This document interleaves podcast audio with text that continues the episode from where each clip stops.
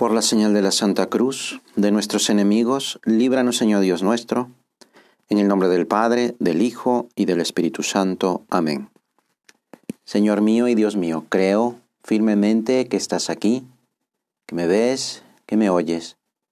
Te adoro con profunda reverencia. Te pido perdón de mis pecados y gracia para hacer con fruto este rato de oración. Madre mía Inmaculada, San José, mi Padre y Señor, Ángel de mi guarda, interceded por mí. En el sexto mes, el arcángel Gabriel fue enviado por Dios a una ciudad de Galilea llamada Nazaret, a una virgen que estaba comprometida con un hombre perteneciente a la familia de David, llamado José. El nombre de la virgen era María. El ángel entró en su casa y la saludó diciendo, Alégrate llena de gracia, el Señor está contigo. Así cuenta el Evangelio de San Lucas, la Anunciación. Al escuchar estas palabras, María se asustó y consideraba qué podía significar ese saludo. Se llenó de confusión, no tanto por la aparición del ángel, sino por sus palabras. Y sorprendida, se preguntaba el porqué de tantas alabanzas.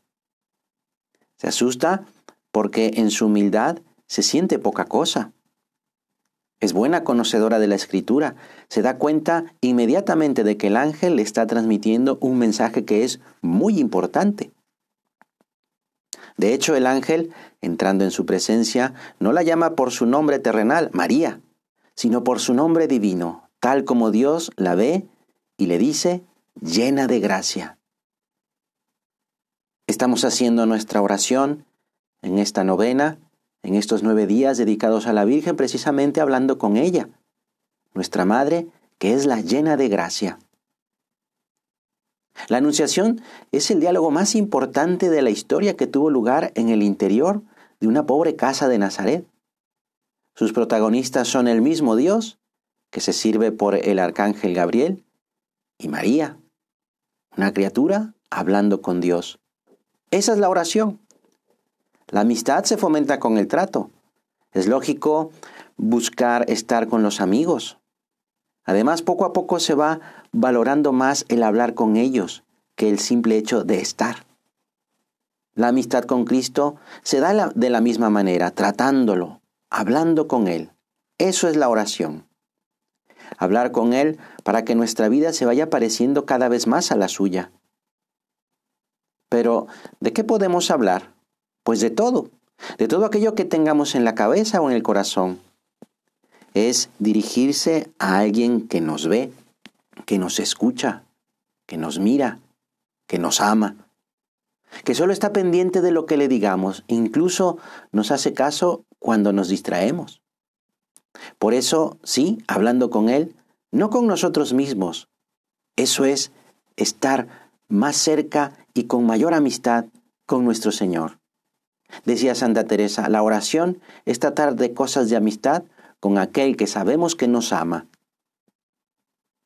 Podemos decir, es que no sé hacer oración. Te leo un punto de camino. ¿Que no sabes hacer oración? Ponte en la presencia de Dios y en cuanto comiences a decirle, Señor, que no sé hacer oración, estate seguro de que has empezado a hacerla. Y así le contamos a Dios las alegrías, las penas, las preocupaciones, las cosas del estudio, las contrariedades. Por ejemplo, le decimos al Señor que nos ayude en una cuestión importante que hay que hacer, o que pongamos siempre buena cara en las contrariedades. Una condición que no debe faltar en nuestra oración es la perseverancia, la constancia, ser constantes en la oración. Porque la vida del cristiano se va construyendo en la oración.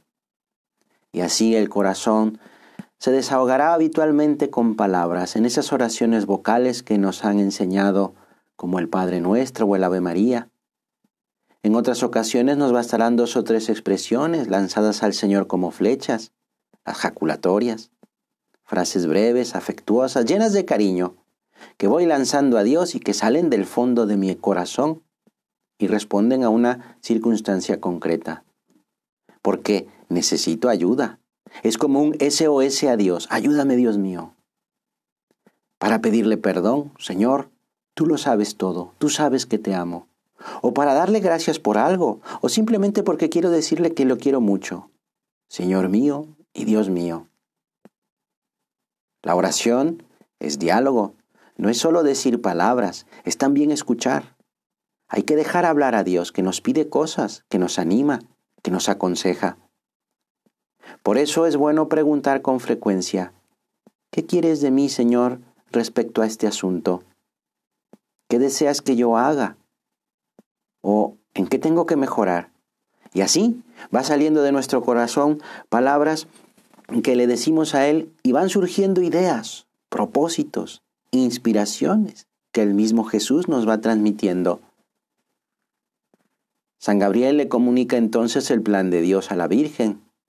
El Espíritu Santo descenderá sobre ti, y el poder del Altísimo te cubrirá con su sombra.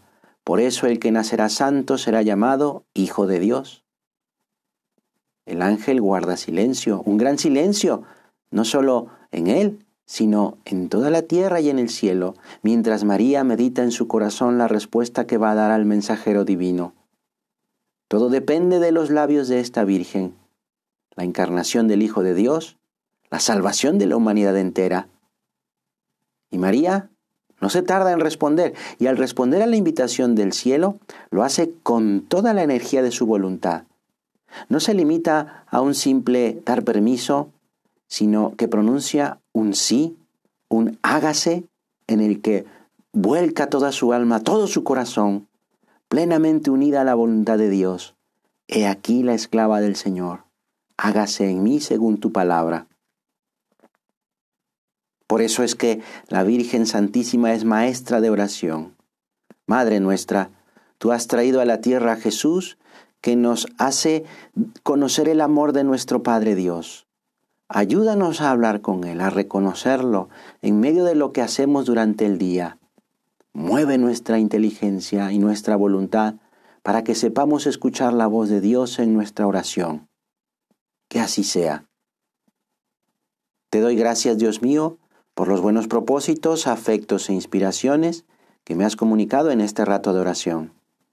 Te pido ayuda para ponerlos por obra. Madre mía Inmaculada, San José, mi Padre y Señor, Ángel de mi guarda, interceded por mí.